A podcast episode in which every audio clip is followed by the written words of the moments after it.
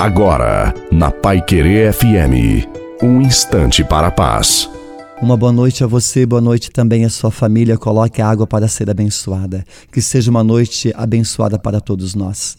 Eu não sei o que você está passando, mas Deus está falando de forma muito concreta hoje.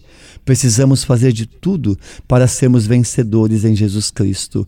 O nosso escudo é o Espírito Santo. Toda vez que você passar por sofrimentos, corra para os braços do Pai, que o acolhe com amor e alegria. E ali você pode depositar toda essa amargura que hoje está no seu coração.